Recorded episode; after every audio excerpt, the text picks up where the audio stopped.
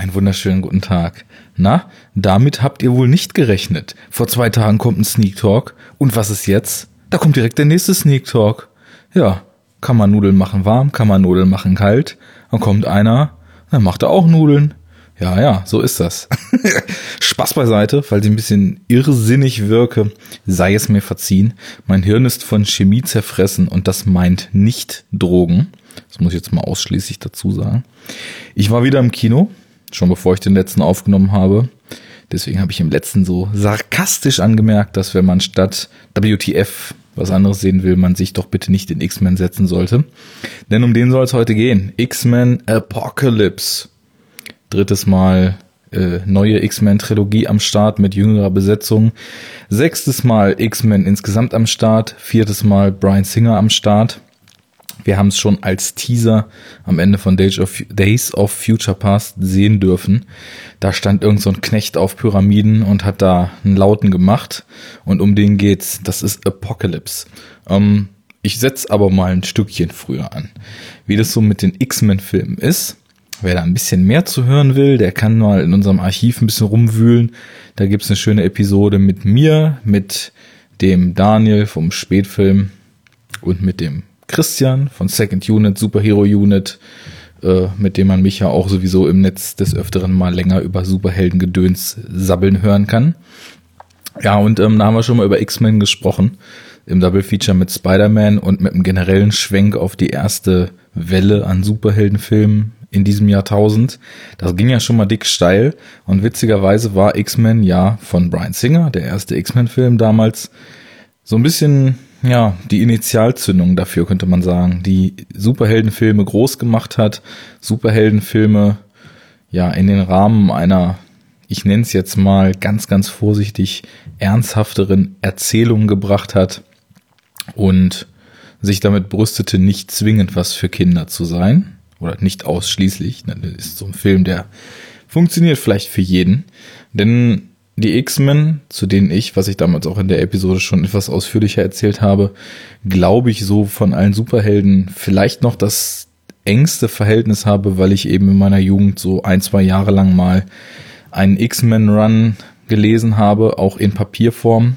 Ich habe es jetzt mal nachrecherchiert. Das war ein Run, der 1991 gelauncht wurde. Ich habe jetzt den Autoren nicht im Kopf, aber äh, gibt es gerade bei Comixology im Angebot, passend zum Superhelden-Kinostart äh, jetzt hier.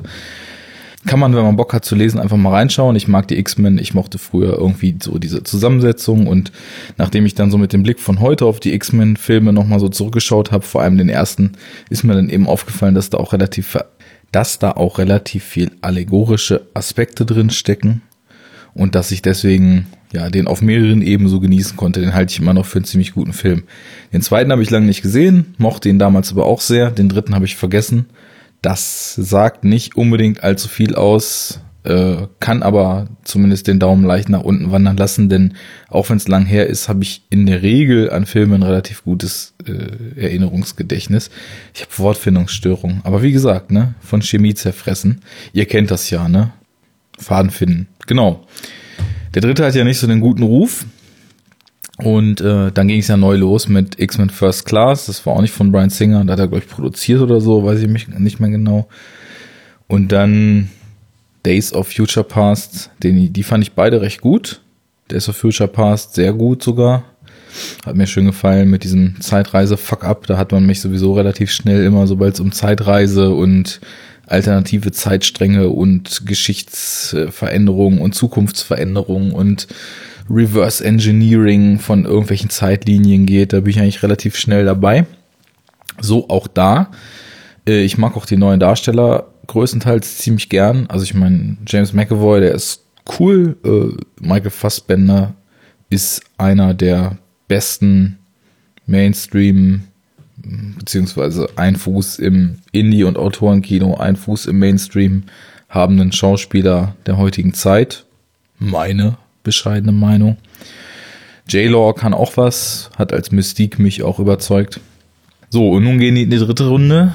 Ähm, und zwar gibt's einen unfassbar fiesen, ganz, ganz bösartigen Supervillain, der schon aus dem alten Ägypten stammt. In einem quasi Prolog sehen wir, wie er gerade, was er anscheinend schon öfter getan hat, sich in einen neuen Körper transferieren will, um ewig zu leben. Apocalypse ist sein Name.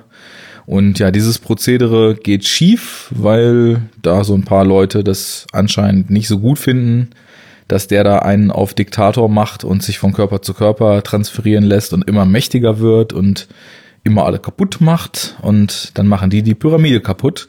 Das purzelt dem über dem Kopf zusammen.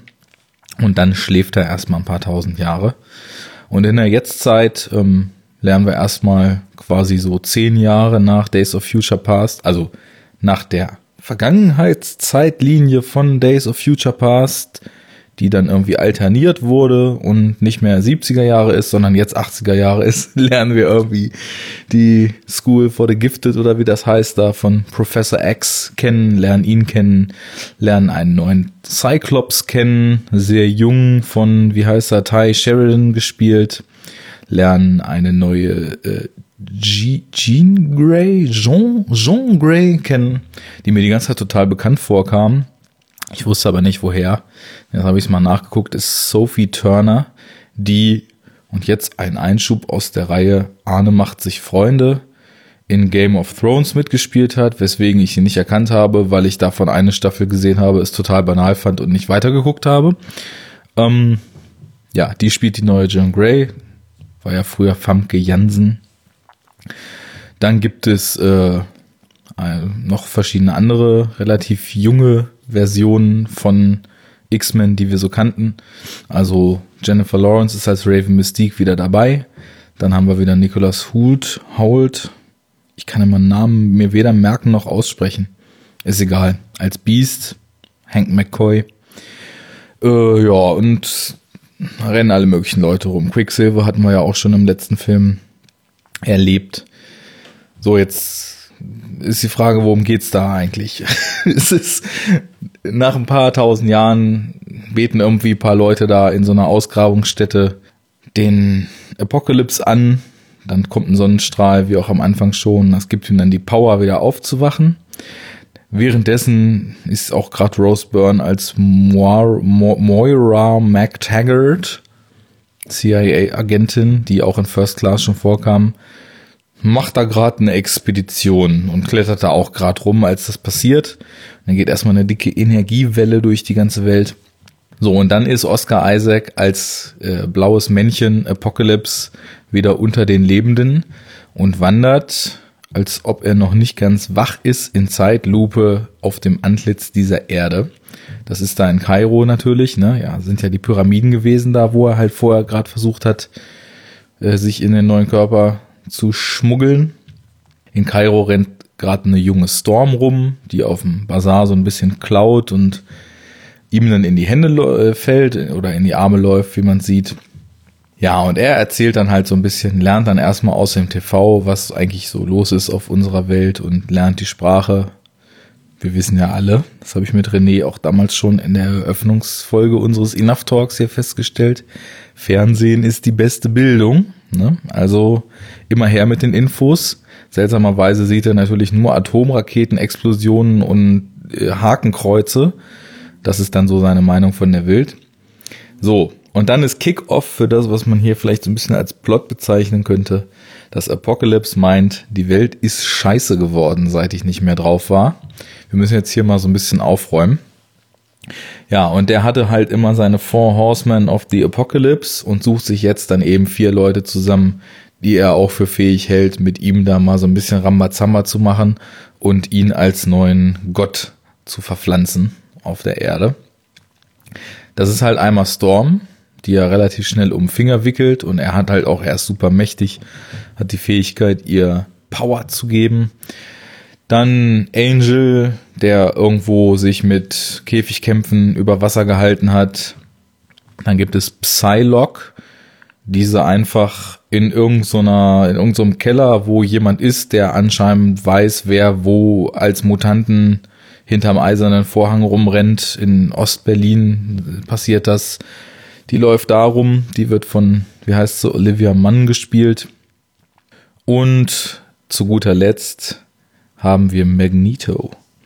Und jetzt fragt man sich natürlich, wie kann das sein, dass Magneto sich gleich so einem Oberschurken anschließt? Klar, Magneto war immer der Gegenspieler und hat sich mit Professor X nie so wirklich verstanden und ihre Ziele schwanken da auch sehr, was man nur mit den Menschen machen soll und wie diese ganze Mutantengeschichte eigentlich am besten angegangen wird. Sagen wir es mal so, er erlebt sehr, sehr Tragisches, nachdem er versucht hat, ein normales Leben zu führen, was den absoluten Hass und die absolute Verbitterung in ihm wieder aufleben lässt. Und dementsprechend äh, schließt er sich dann dem Apocalypse da auch nach, erst, nach erstiger Skepsis an und geht mit dem dann auf, ja, ich weiß gar nicht, wie man es nennen soll. Rachezug ist es ja nicht. Eroberungszug, wie auch immer. Die beamen sich halt immer so von A nach B und machen dann irgendwo Sachen kaputt. Ihr merkt vielleicht schon, dass ich irgendwie nicht so richtig viel Leidenschaft entwickeln kann, wenn ich darüber spreche. Und ich muss auch jetzt, jetzt gehen wir mal so ein bisschen in die Rezeption hier über, also sagen, dass ich den Film wirklich, also ich fand ihn noch nicht schlecht, aber ich fand ihn, glaube ich, ganz kurz vor schlecht. Weil, na, wer Enough Talk hört, der weiß ja vielleicht auch schon mittlerweile, dass ich eher so jemand bin, für den auch erstmal auf so einer Bauchebene der Film funktionieren muss. Und der Film ist einfach erstmal schon mal primär viel zu lang. Und das liegt nicht daran, dass Szenen drin sind, die unnötig sind, sondern es liegt daran, dass im Schnitt vor allem, ich, ich glaube, das ist das größte Manko, unheimlich schleppend agiert wird. Man könnte das meiner Meinung nach, ich bin kein Filmemacher und vielleicht wird es dann auch alles noch größerer Mist, wenn man das alles straffen würde, aber ich habe ganz oft das Gefühl gehabt, dass das nicht schnell genug vorangeht das liegt vielleicht auch so ein bisschen an dem Ansatz, den Brian Singer da wählt, denn er war schon immer verglichen so mit den ganzen anderen Superheldenfilmen, die wir so kennen, ja auch schon sehr an seinen Figuren interessiert. Und was er hier machen will, ist uns wirklich echtes Figurendrama vorzusetzen. Also es sind viele Szenen, die sehr emotional gestaltet sind, was von dem Kern der Sache her eigentlich auch echt gut funktionieren würde, aber wo ich immer, es ist mir, glaube ich, noch nie so stark wie bei diesem Film aufgefallen, dass auch Drama gut geschnitten sein muss und dass nicht die Handlungen an sich schon ausreichen, sondern dass die Verpackung mir auch da unheimlich wichtig ist. Und dass genauso wie in der Comedy du genau das richtige Timing setzen musst, um einem Gag genug Zeit zur Entfaltung, aber dann auch die Zeit, dass es, dass es schnell wieder weitergeht zu geben. So ist es anscheinend auch mit Emotionen, die wirken müssen, denn es passieren teilweise wirklich heftige Sachen. Also was da mit Michael Fassbender als Magneto in Zivil in einer Szene im Wald passiert, das ist unglaublich krass. Das ist wirklich also Drama der allerheftigsten Note.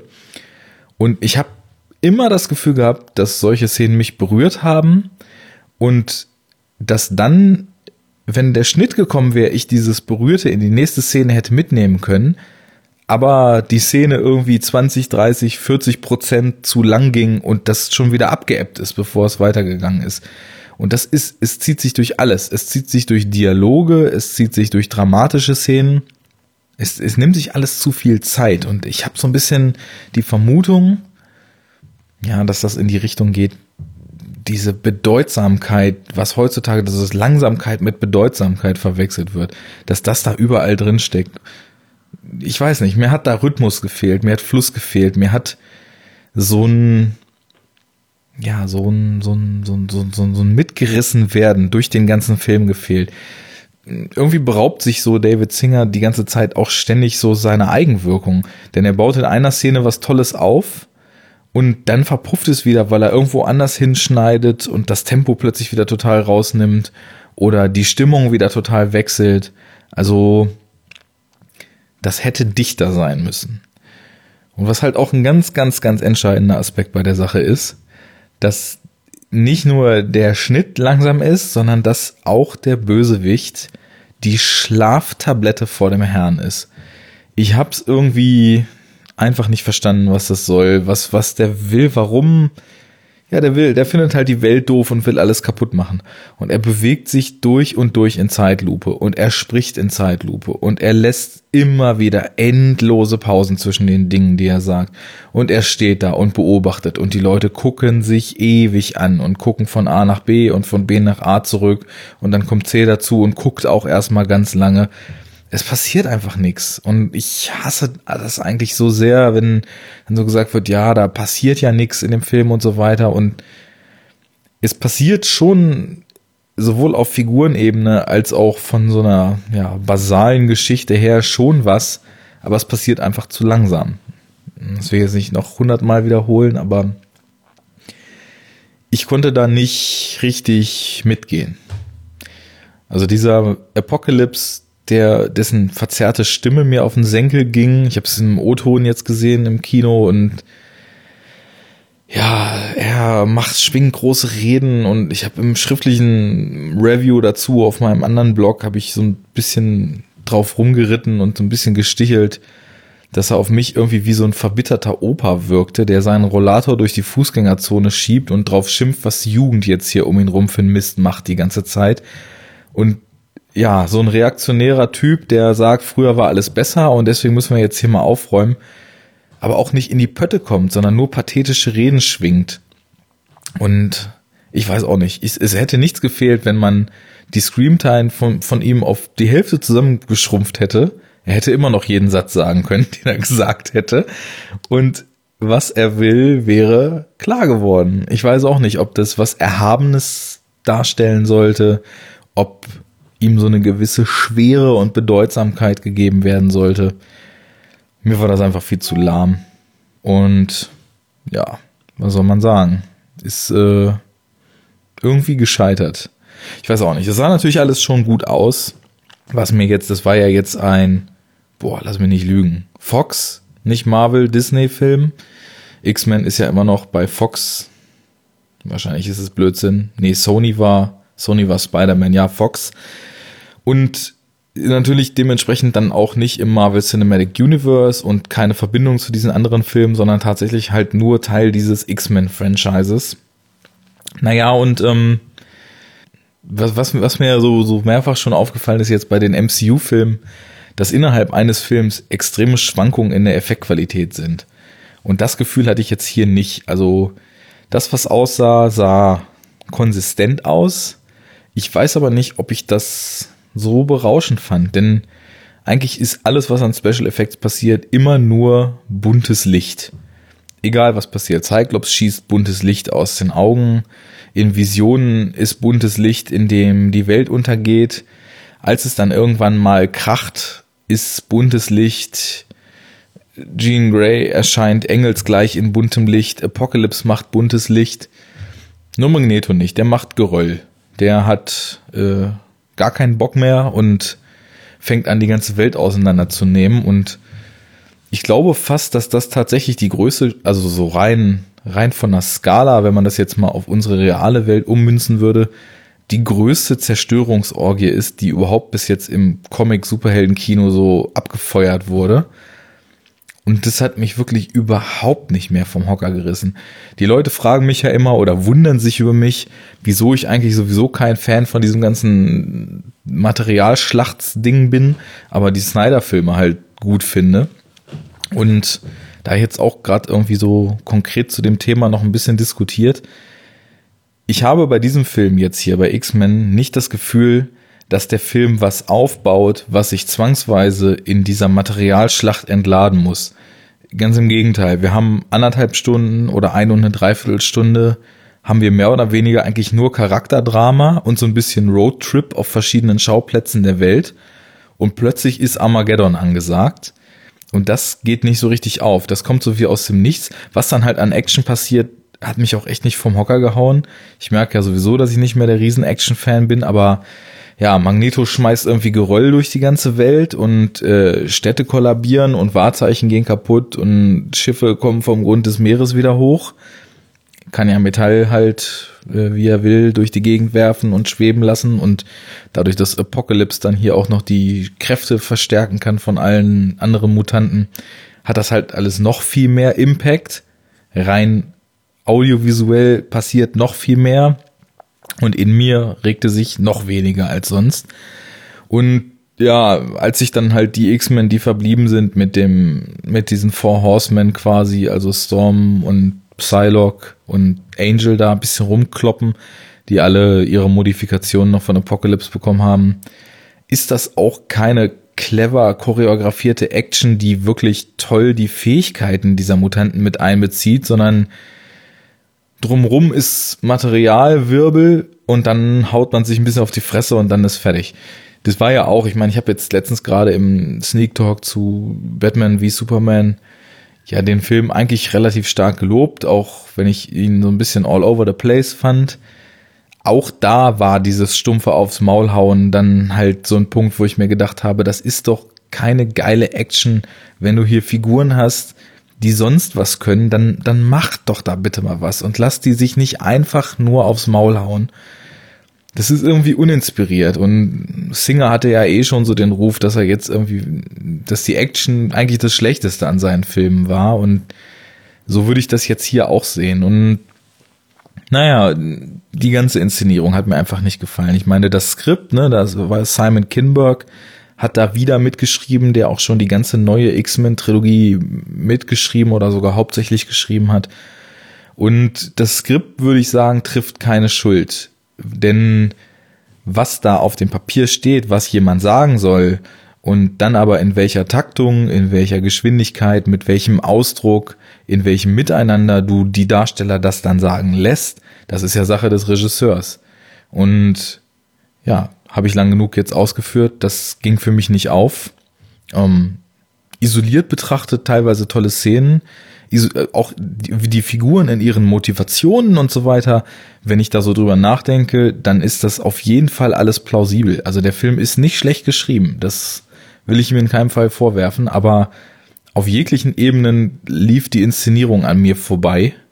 Und deswegen würde ich leider sagen, dass äh, in einer Szene, in der die jüngeren X-Men aus dem Kino kommen und gerade Return of the Jedi gesehen haben und äh, darüber diskutieren, welcher der Filme der beste ist und Jean Grey dann sagt, äh, let's agree that the third one is always the worst. Leider viel Wahres steckt. Ich habe tatsächlich mich gefragt, weil diese Szene vollkommen künstlich reingesetzt wird, ob die irgendwie im Schnitt schon gemerkt haben, in welche Richtung das geht und dann einfach nochmal so einen kleinen Nachdreh gemacht haben. Vom Grund auf her hätte ich gedacht, dass Singer das eigentlich als Seitenhieb auf den dritten X-Men, den er nicht selber gemacht hat, damals drin hat. Oder was der Skript dann, der Skriptautor Kinberg drin hatte. Ich weiß es nicht. Ich war auf jeden Fall sehr enttäuscht. Ich war über weite Strecken doch tatsächlich leider echt gelangweilt im Kino es gibt ein paar schöne Charaktermomente. Es gibt Olivia Mann in engem Lederoutfit. Es gibt äh, Jennifer Lawrence, die eine gute Performance liefert und ein, zwei Cameos von Leuten. Ähm, Fassbender und James McAvoy sind super. Oscar Isaac halt eben nicht. Der ist einfach zu langsam. Ich weiß auch nicht, wie er diesen, ob er das seltsam interpretiert, diese Apocalypse-Figur, oder ob die einfach nicht anders als seltsam funktionieren könnte. Die junge Storm fand ich ganz erfrischend, auch wenn sie eigentlich immer nur möglichst cool tut. Sah ganz frisch aus mit ihrem schneeweißen Iro. Aber nee, der war nix. Ich weiß nicht. Das ist, vielleicht ist es auch. Ich meine, ich habe jetzt vor zwei Monaten BWS gesehen. Ich habe vor einem Monat Civil War gesehen. Und ich sehe jetzt X-Men Apocalypse und das ist der dritte Film jetzt in aller kürzester Zeit, wo wirklich ein Haufen Superhelden, Mutanten oder wie auch immer man sie nennen will, Abriss machen. Und äh, ich weiß nicht, ob ich übersättigt war, aber ich glaube, dass ich meinen Filmgeschmack so gut kenne, dass ich jetzt nicht bei einem Film pro Monat in eine bestimmte Richtung davon ausgehe, dass mich das so nachhaltig verändert. Ich glaube eher, dass es einfach vom stilistischen her nicht mein Ding war. Ja, und damit will ich mal schließen. Ich glaube, es ist schon wieder viel zu lang geworden hier. Ja, ist es. Es ist viel zu lang geworden. Whatever. Das Gehaspel zwischendurch schneide ich raus. Das werdet ihr gar nicht mitkriegen. Ansonsten, keine Ahnung. Ich, ich merke also, das ist sehr durchwachsen. Wenn ihr jetzt meint, das und das fand ich sehr, sehr gut an dem Film. Lasst es mich wissen. Kommt auf enoughtalk.de, haut es mal in die Comments oder schreibt mir auf Twitter an oder was auch immer. Und ja, dann heißt es durchhalten, bis eine der nächsten Episoden kommt. Das wird bald sein. Ja, bald. Bald ist relativ. Das wird sein. Macht's gut bis dahin. Vielen Dank fürs Zuhören und ich hoffe, ich konnte euch ein paar Einschätzungen zu diesem Film vermitteln. Bis denn.